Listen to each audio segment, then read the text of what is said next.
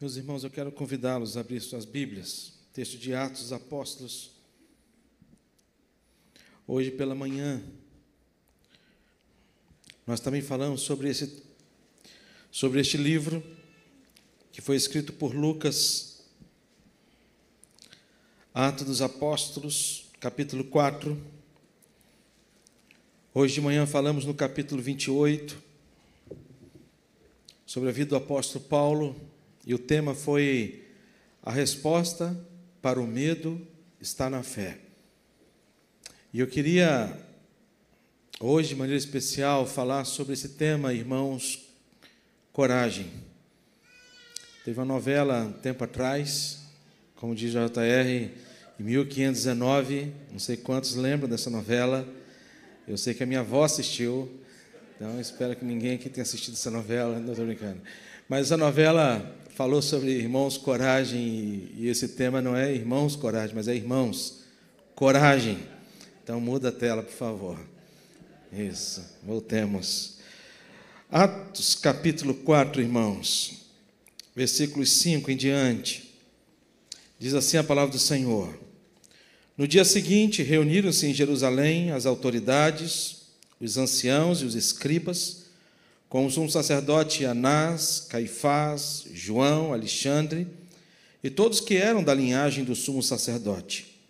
E pondo-os perante eles, arguíram: Com que poder, ou em nome de quem fizeste isto?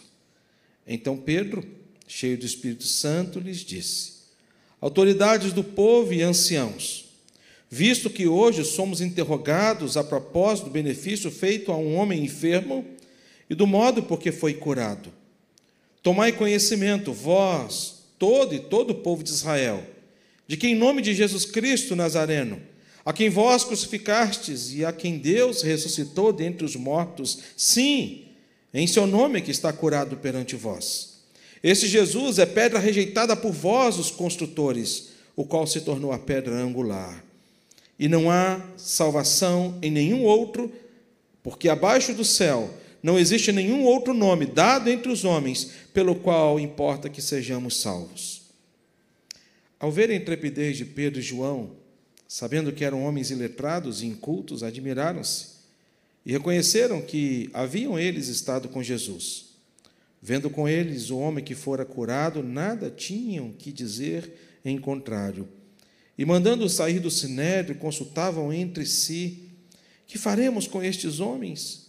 Pois, na verdade, manifesta a todos os habitantes de Jerusalém que um sinal notório foi feito por eles e não podemos negar. Mas, para que não haja maior divulgação entre o povo, ameacemos-los para não mais falarem neste nome a quem quer que seja. Chamando-os, ordenaram-lhes que absolutamente não falassem, nem ensinassem em nome de Jesus. Mas Pedro e João lhes responderam: Julgai se é justo diante de Deus, ouvir-vos antes a vós outros do que a Deus. Pois nós não podemos deixar de falar das coisas que vimos e ouvimos. Depois, ameaçando-os mais ainda, os soltaram, não tendo achado como os castigar por causa do povo, porque todos glorificavam a Deus pelo que acontecera. Ora, tinha mais de 40 anos, aquele em quem se operara essa cura milagrosa. Até aqui, queridos. Deus, na tua presença estamos. E não tem presença melhor do que a do Senhor para estarmos. Porque na tua presença, Deus, nós encontramos conforto, consolo, ânimo, fortalecimento, correção, nós precisamos de tudo isso, Deus. Alimento. Por isso pedimos que o Senhor transborde aqui o teu Santo Espírito, Pai, no nosso meio, no nosso coração, trazendo aplicação desta palavra que acabamos de ler, de forma muito especial e particular, sobre a vida de cada um, a começar do meu coração. Em nome de Jesus. Amém. Queridos, para a gente entender esse texto, é importante que a gente entenda o contexto dele. Esse texto é uma passagem muito importante para a pessoa de Pedro. Pedro foi alguém que foi chamado por Jesus Cristo, caminhou com Jesus, mas Pedro foi alguém que, no meio da caminhada cristã, no meio da sua história cristã, Pedro ele ele passa por um momento muito triste de abandono de Jesus Cristo, de negação de Jesus Cristo. E de fato isso pode acontecer com qualquer um de nós. E eu gosto muito da Bíblia como palavra de Deus, e eu volto a afirmar que a Bíblia é a verdade, e é verdade. Porque a Bíblia não fantasia as histórias.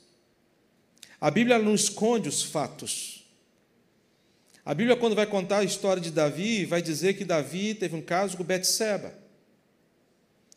Quando vai contar a história de Davi, vai dizer que Davi colocou Urias na frente da batalha para Urias morrer. Quando Deus resolve contar a história de Pedro,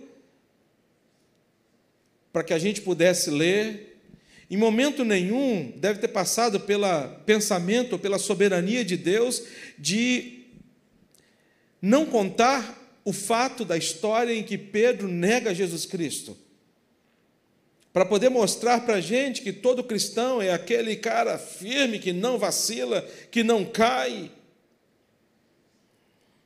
mas pelo contrário, a Bíblia mostra para a gente que Deus ele trata a gente como ser humano e Deus entende que nós somos seres humanos e como seres humanos nós somos falhos.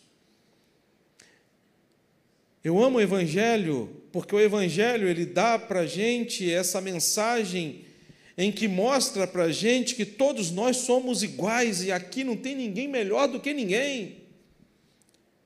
A despeito do que você tenha feito na sua vida, você não é melhor do que ninguém, mas também você não é pior do que ninguém. Porque todos nós aqui estamos numa mesma categoria, somos pecadores e carecemos da graça e da misericórdia de Deus. Todos nós. Por isso aqui, a gente olha um para o outro e a gente fala assim: nós somos pecadores, nós somos irmãos. Todos nós carecemos da graça de Deus. E Pedro ele podia que passar por uma prova. Depois que Jesus ele vai e retorna ao encontro de Pedro, porque é maravilhoso Jesus Cristo. Porque Jesus não é aquele que descarta as pessoas. Jesus não tem plano B. Deus não tem plano B na sua história. Deus, quando chama alguém, este alguém, ele vai ser alcançado pela graça e pela misericórdia de Deus. A pessoa pode querer fugir, como Pedro fez. Pedro largou o ministério, Pedro largou Jesus Cristo, assim, não, eu Poxa, neguei Jesus Cristo, nunca mais Jesus vai querer olhar para minha cara. Voltou a pescar, mas Jesus vai ao encontro de Pedro e este encontro é maravilhoso, porque Jesus ele restaura a comunhão com Pedro. Jesus restaura o ministério de Pedro, diz para ele: Pedro, pastorei as minhas ovelhas. Eu não errei quando te chamei para poder ser pastor, pescador de homens. Eu não errei, Pedro. Eu tenho uma obra na sua vida. E Pedro ele precisava entender que ele precisava ser um irmão de coragem. Ele precisava ter coragem. E aqui nesse texto, antes dele, Pedro está andando com João, indo para o templo, e na entrada do templo eles olham um coxo, e o coxo chega para Pedro e João e fala assim: Moço, estou precisando de ajuda, me ajuda, por favor, me dá uma esmola. A gente que morou em cidade pequena, embora Cachoeiro não seja pequeno, né? diga-se de passagem, onde eu morei, uma mega cidade. Mas Cachoeiro tinha as pessoas que já ficavam nos lugares certos, já servia até de ponto de referência. Assim, ah, não vamos ficar lá, vamos encontrar perto do coxo que fica lá no Banco Real. Não sei quantos lembram aqui de Banco Real, mas existia esse banco. Assim, nós vamos encontrar lá perto do coxo que fica lá perto do Banco Real. É conhecido. Esse coxo, o texto vai dizer para a gente, no último versículo que nós lemos, tinha mais de 40 anos em que essa cura milagrosa ocorreu. Era uma pessoa conhecida na cidade. E aquele homem estava ali pedindo ajuda, e Pedro chega para aquele homem: se nós não temos ouro, nós não temos prata, mas o que nós temos, nós te damos. Levanta e anda. E ele, no mesmo instante, saltou e ficou curado pelo poder que há no nome de Jesus. E a notícia se espalhou. Chegou aos ouvidos do Sinédrio. Chegou aos ouvidos do Sinédrio. E o Sinédrio, então, foi convocado para uma reunião emergencial, e na conversa entre o Sinédrio, entre os representantes do Sinédrio, disse, olha, espera aí, mas nós não crucificamos, matamos o grande líder dos cristãos, Jesus, o rei dos judeus? Como é que eles continuam ainda falando neste nome propagando este evangelho que para a gente não tem nada a ver com o evangelho, porque o nosso Messias ainda virá. Então eles resolvem chamar Pedro e João. E quando chamam Pedro e João diante do sinédrio, Pedro possivelmente foi ao sinédrio sabendo que ali a sua vida estava correndo um grande risco. O sinédrio chama Pedro e João justamente para poder trazer um grande ensinamento a todos aqueles que estavam ah, acompanhando e todos que souberam da notícia. E com certeza no coração do Sinédrio eles queriam colocar fim à vida de Pedro e João. E mesmo assim eles vão diante do Sinédrio. Pedro não era mais aquele covarde que ia dizer: Não, eu não falei nada, não foi eu que curei. Olha, não, não, acho que essa pessoa está tá, tá enganada, não foi eu que curei. Mas ao invés disso, Pedro se enche de coragem. E ele vai até o Sinédrio para poder falar e responder diante das perguntas que o Sinédrio haveria de fazê-lo. E nesse texto, a gente aprende lições tão preciosas e a gente percebe, em primeiro lugar, que nós somos revestidos para enfrentar o inimigo. E aqui é claro isso. A gente sabe que se dependesse de Pedro, Pedro ia se acovardar. A gente sabe que se dependesse de Pedro, ele ia amarelar no momento em que tivesse que assumir ali diante do sinédrio a sua fé, o seu conhecimento de Jesus Cristo. Mas quando a gente fala a respeito desse revestimento para enfrentar o inimigo, a gente sabe que aí no versículo 4, versículo, capítulo 4, versículos 5 e 6, ele vai dizer: No dia seguinte reuniram-se em Jerusalém as autoridades, os anciãos, os escribas, com o sumo sacerdote Anás, Caifás, João, Alexandre e todos que eram da linhagem do sumo sacerdote. E nós somos revestidos para enfrentar o inimigo, e que inimigo é esse? 1 Pedro capítulo 5, versículo 8, ele vai dizer o seguinte para a gente: sede sóbrios e vigilantes. O diabo, vosso adversário, anda em derredor, como leão que ruge, procurando alguém para devorar. Nós temos este grande inimigo das nossas almas, assim como Deus é real, embora não podemos vê-lo, Assim como Deus Pai, Deus Filho, Deus Espírito Santo tem uma pessoa e se revela aos nossos corações, nós temos também esta pessoa personificada na pessoa de Satanás, que ele a cada dia ele procura nos tragar. Ele conhece os nossos pontos fracos. Ele sabe o momento certo de lançar os dardos inflamados dele ao nosso coração. Por isso que Pedro ele vai dizer de maneira muito clara: sede sóbrio e vigilantes. Pedro sabia disso porque Pedro sofreu o ataque dele. Quando Jesus ele chega para Pedro e fala assim: Pedro, eu tenho uma notícia muito difícil para te dar. Ele disse: Pois não, Jesus. Qual é? Satanás pediu a sua vida para poder te andar, para poder te amassar, eu, no lugar de Pedro, eu ia pensar assim, ah, mas Jesus chegou para Satanás e disse, não, você pode pegar qualquer um, menos Pedro. Escolhe outro. E a resposta de Jesus para Pedro foi: prepara o teu lombo. Eu roguei por ti. Eu estou orando por você. Seja forte. E quando a gente fala a respeito desse ataque do inimigo, é um ataque cruel. É um ataque cruel. Ele não pensa em, nas crianças, eles têm um ataque nas nossas crianças, e nós, pais, precisamos proteger os nossos filhos. E como é que nós protegemos os nossos filhos? Quando a Bíblia vai dizer para os jovens: jovens, vocês são fortes, porque a palavra de Deus permanece no coração de vocês e vocês têm vencido o maligno. Há uma grande batalha que nós enfrentamos, e essa batalha é uma batalha diária, meus irmãos. Temos que proteger os nossos filhos. E como protegemos os nossos filhos? Vacinando os nossos filhos espiritualmente.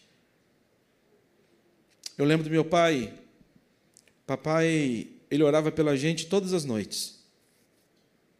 Ele ia no quarto, esperava a gente dormir, e quando esperava a gente dormir, ele ia lá, botava a mão na nossa cabeça e orava por cada filho. E eu e meus irmãos, tenho dois irmãos e mais uma irmã, ela dormia no outro quarto, e eu, eu e meus irmãos dormíamos no mesmo quarto. E aí o meu irmão mais velho chegava para mim e falava assim: Olha, vamos, vamos fingir que estão dormindo logo para papai vir aqui orar pela gente. Aí a gente fechava o olho, fingia que estava dormindo, daqui a pouco vinha papai, abria o quarto, via que a gente estava dormindo, entrava, botava a mão na nossa cabeça e orava pela gente.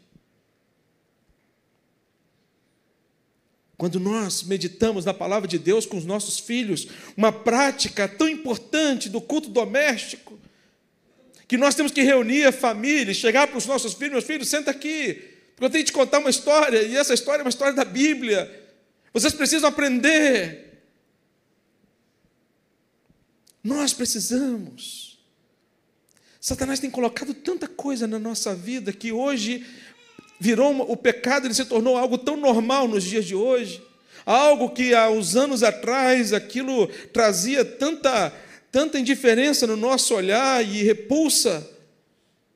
Hoje é tão normal tantas coisas. E nós, como igreja, temos que entender como ele age. João capítulo 10, versículo 10, ele vai dizer: O ladrão vem somente para roubar, matar e destruir. E eu vim para que tenham vida e a tenham em abundância. Essa é a tônica dele. E aí você vai me dizer, mas como que posso vencê-lo? E eu vou dizer uma coisa para você: sozinho você não consegue vencê-lo. Sozinho você é totalmente derrotado.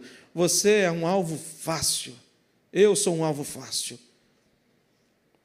Aqui na igreja nós tínhamos a UPP, União de Pirralhos Presbiterianos, e eram crianças de 9 até chegar à adolescência, 9 a 12. E uma vez eu fiz um acampadento lá em casa e levei os meninos da UPP fazer um noite pijama. E nessa noite nós falamos sobre justamente sobre Efésios capítulo 6, revestivos de toda a armadura de Deus para poderem ficar firmes contra as ciladas do diabo. E aí eu trouxe um lutador de MMA. Ele disse assim, caramba, que máximo. E aí o lutador de MMA começou a falar sobre a, na luta como que as técnicas de defesa. Técnica de defesa e ensinou técnica de defesa. Aí todo mundo foi lá, fez técnica de defesa, técnica de defesa. E aí eu perguntei para eles: agora vamos lá, quem quer aqui para uma luta com o professor, mas não pode bater, só pode defender. E quando a gente fala dessa, desse revestir da armadura de Deus, tem um capacete da salvação, tem a couraça da justiça, tem o escudo da fé, tem os sapatos do Evangelho da Paz. Mas nós temos uma arma de ataque, que é a palavra de Deus, é a espada nossa. O que vence Satanás e o que expulsa Satanás da nossa vida, da nossa família, do nosso coração, é quando nós buscamos essa espada aqui, tomamos toda a armadura, inclusive, inclusive a espada. Mas o que eu vejo é que muitos cristãos estão todos, estão todos prontos com a armadura de defesa, estão com o escudo da fé, eu acredito em Deus, estão com o capacete da salvação, estou salvo, estão com o coração da justiça, pratico a justiça, calço os pés do evangelho da paz. Mas muitos têm deixado a palavra de Deus dentro do armário. Só vou ler, só vou pegá-la só no domingo. E hoje, por conta do celular, nós carregamos a palavra de Deus aonde a gente vai. E ler a palavra de Deus é uma questão de hábito, é uma questão de compromisso. Porque, se depender da gente de ler a palavra por ler, nós temos que ter o compromisso de ler a palavra de Deus, para sermos revestidos, para enfrentar o inimigo das nossas almas todos os dias. Segunda coisa, nós somos revestidos por um poder inesgotável. Atos capítulo 4, versículo 7, ele vai dizer: E pondo-os perante eles, o arguíram. Então, no segundo ponto, e pondo perante eles o arguíram: Com que poder ou em nome de quem fizeste isto? Ali, quando as autoridades ali reuniram, perguntaram para Pedro: Mas espera aí, em nome de quem vocês fizeram isso? Pedro, naquela hora, podia se gabar Pedro, naquela hora, podia dizer: Olha, eu que orei por ele e ele foi curado, porque o poder está em mim. Mas não, Pedro vai dizer para eles, autoridades do povo e anciãos, visto que hoje somos interrogados a propósito do benefício feito a um homem enfermo e do modo por que foi curado, tomai conhecimento todos vós e todo o povo de Israel, de que em nome de Jesus Cristo Nazareno, a quem vós crucificastes, mas a quem Deus ressuscitou dentre os mortos, e é neste nome que ele está curado. Nós somos uma igreja que fala do poder de Deus. Nós somos uma igreja que fala da soberania de Deus. Algumas pessoas falam assim: ah, mas a nossa igreja é pentecostal, e eu digo, a nossa igreja ela é pentecostal.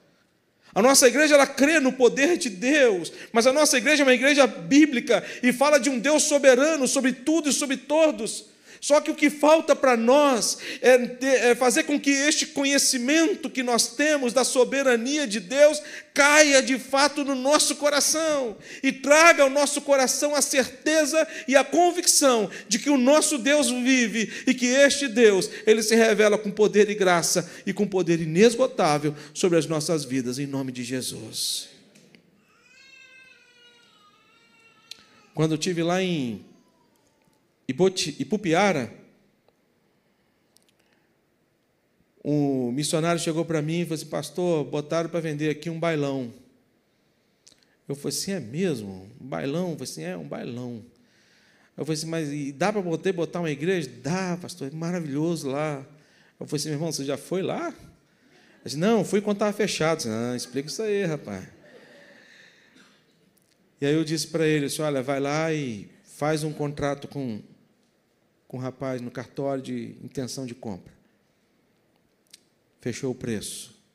Liguei para o tesoureiro do Comipres, feliz da vida. Falei assim, Antônio, não comprar um bailão. Eu falei assim, Deus, com que dinheiro? Eu disse, meu irmão, quanto nós temos em conta? Eu falei assim, ah, Deus, temos 5 mil, 5 mil reais em conta. Eu disse, não, o bailão custa 160. 160 mil. Eu disse, Deus, deixa para a próxima. Eu disse, não, Antônio, não vamos comprar, em nome de Jesus.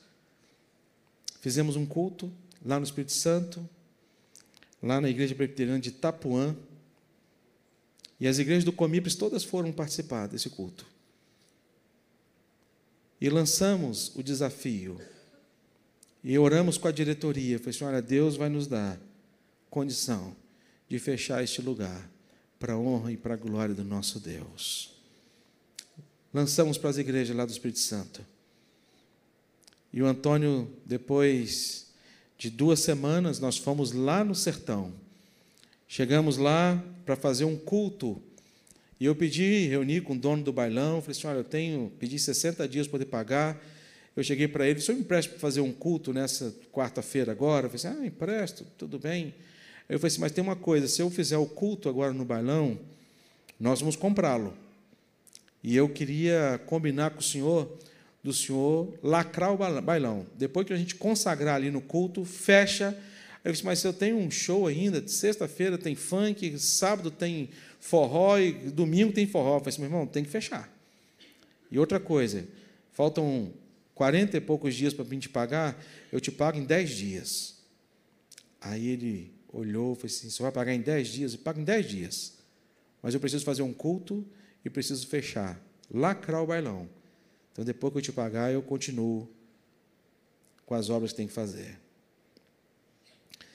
Depois de, quando chegou dois dias antes dos, de encerrar os 30 dias de compromisso que eu fiz com ele, o presbítero Antônio me ligou e falou assim: Davis, nós temos 180 mil reais em conta. Podemos fechar a compra do bailão. E nós fechamos um bailão. Um lugar onde era sinônimo de morte para muitas famílias. Muitas esposas perderam seus maridos naquele lugar. Muitas mães perderam seus filhos naquele lugar. Muitos casamentos desfeitos naquele lugar. E hoje aquele lugar é sinônimo de vida. A gente vai lá e eu tenho o prazer de ir lá na Vila Ibipetum, participar de um culto na Vila Ibipetum, e aquilo, quando eu chego naquele bailão, quando eu, naquela igreja, né? Ainda tem cara de bailão, está lá bilheteria ainda, né? Nós vamos pintar ainda. Mas quando a gente chega lá, a gente, pastor, o pastor vendo que o pastor Paulo esteve aqui, está aqui com a gente, e a Edna tiveram lá e pregou lá, domingo passado. Domingo passado. Quer dizer, quando a gente olha a obra do Senhor, a gente tem que entender que não é a gente que faz. A gente tem que entender que Deus é que faz. E aí, quando a gente olha para a nossa vida, para as lutas, para os desafios que a gente tem, a gente tem que perguntar para a gente mesmo: será que eu creio de fato nesse Deus que emana todo o poder no céu e na terra? Ou será que este Deus que eu falo deste poder é um Deus que eu conheço tão somente de teoria?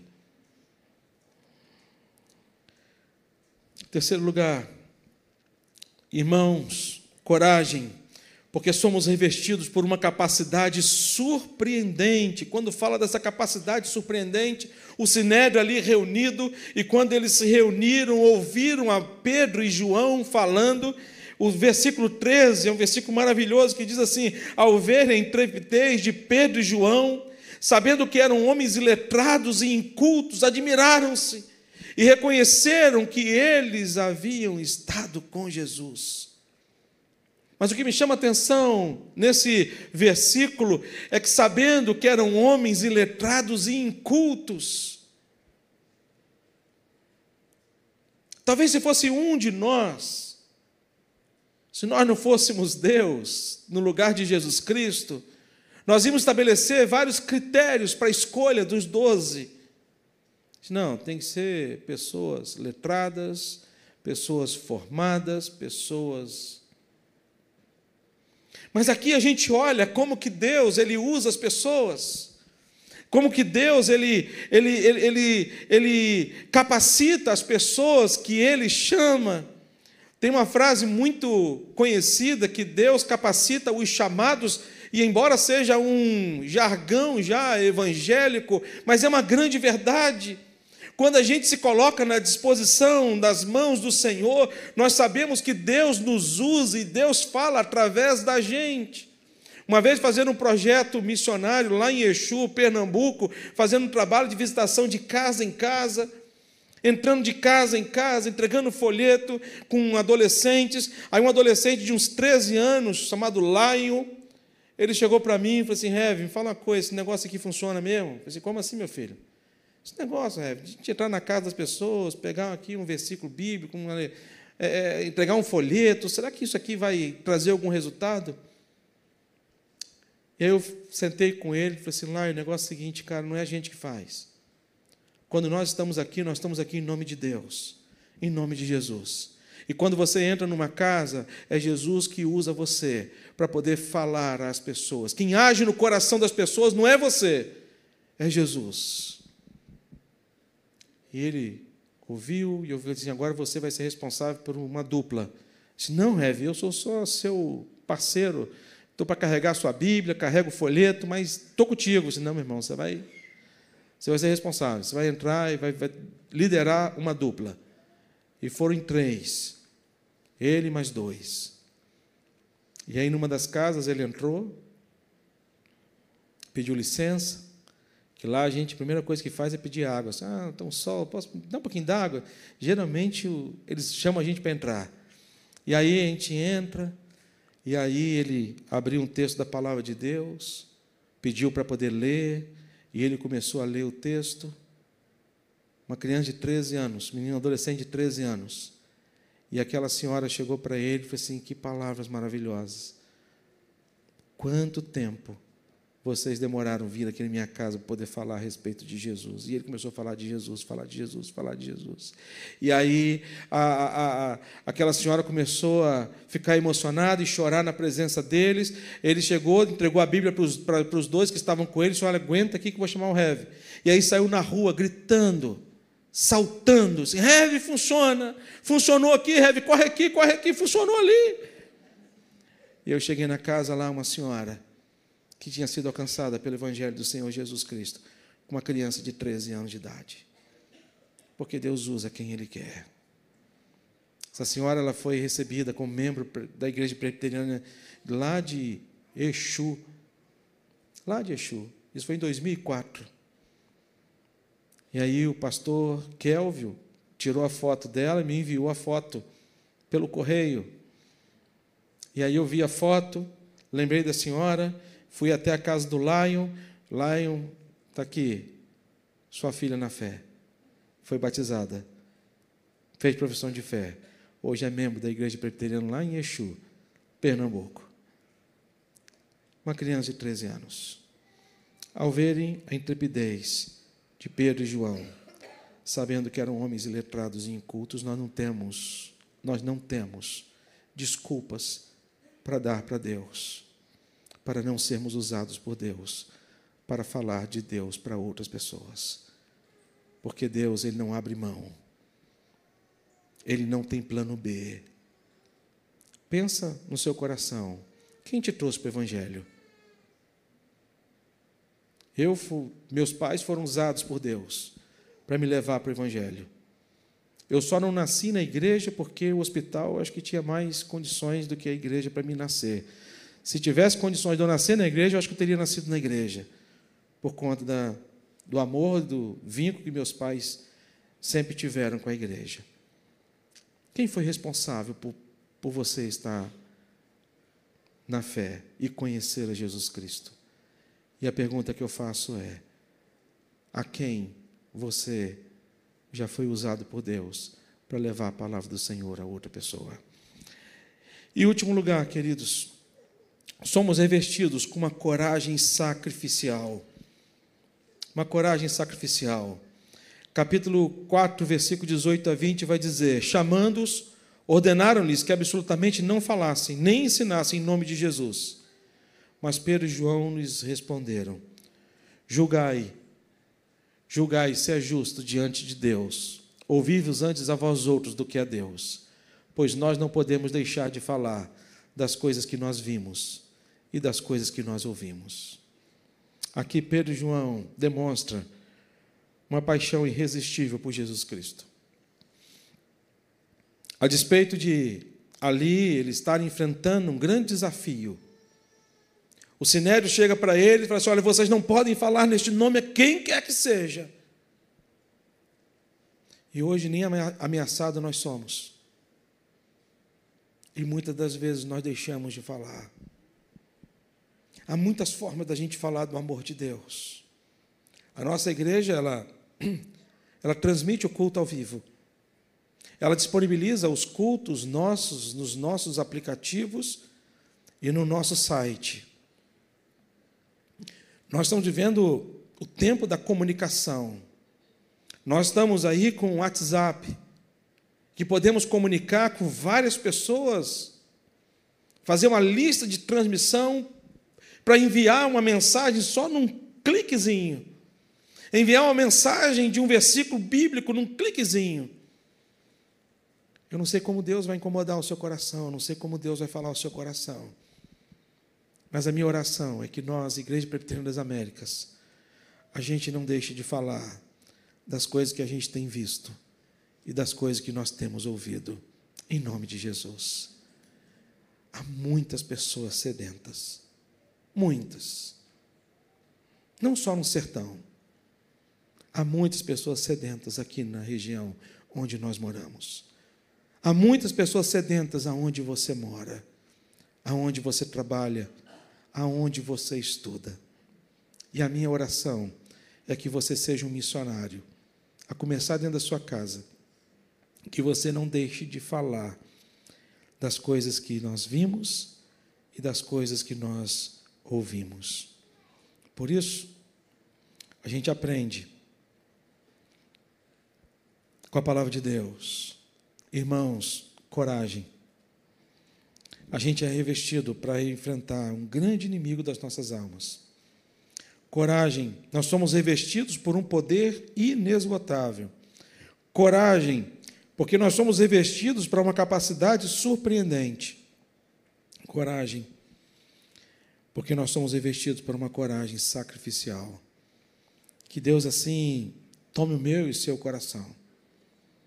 Que a gente possa ser desafiado por Deus ao longo de toda a nossa caminhada.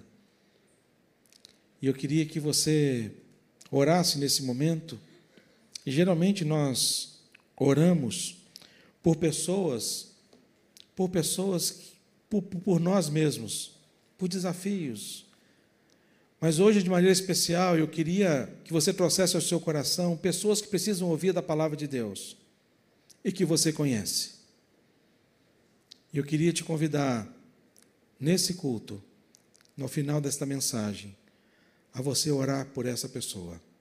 Começar orando: Senhor, visita Fulano, ela precisa de você. Ela precisa do teu poder. Ela precisa descobrir a graça do Senhor sobre a vida dela. Ela está sofrendo.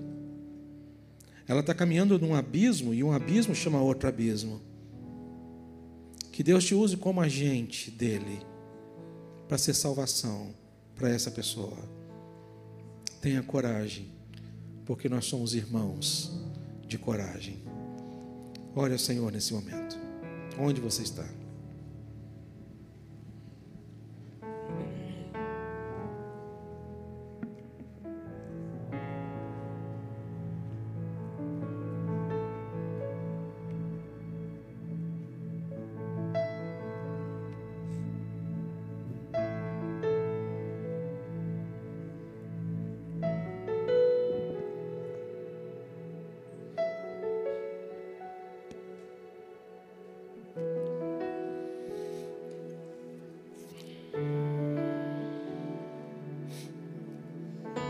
Senhor Deus e Pai, queremos apresentar todos esses nomes diante do Senhor. Vidas, alguns não estão aqui. Nós não estamos perto deles, mas nós sabemos que o Senhor está. Pedimos ao Deus que o Senhor visite cada coração de maneira muito especial. E faz com que a tua igreja, Senhor, nós não possamos nos calar, mas que possamos contar das coisas que temos visto e ouvido, para a honra, para a glória do Senhor. Fortalece-nos, ó Deus, e encoraja-nos a enfrentar os desafios, as lutas, as provações, tentações e tantas outras coisas, ó Deus que temos enfrentado. Queremos declarar que sem o Senhor nós não somos nada e sem o Senhor nós nada podemos fazer. Por isso, que o Teu Santo Espírito esteja presente em nosso coração. Clamamos a Deus por irmãos queridos nossos, que estão em tratamento de saúde.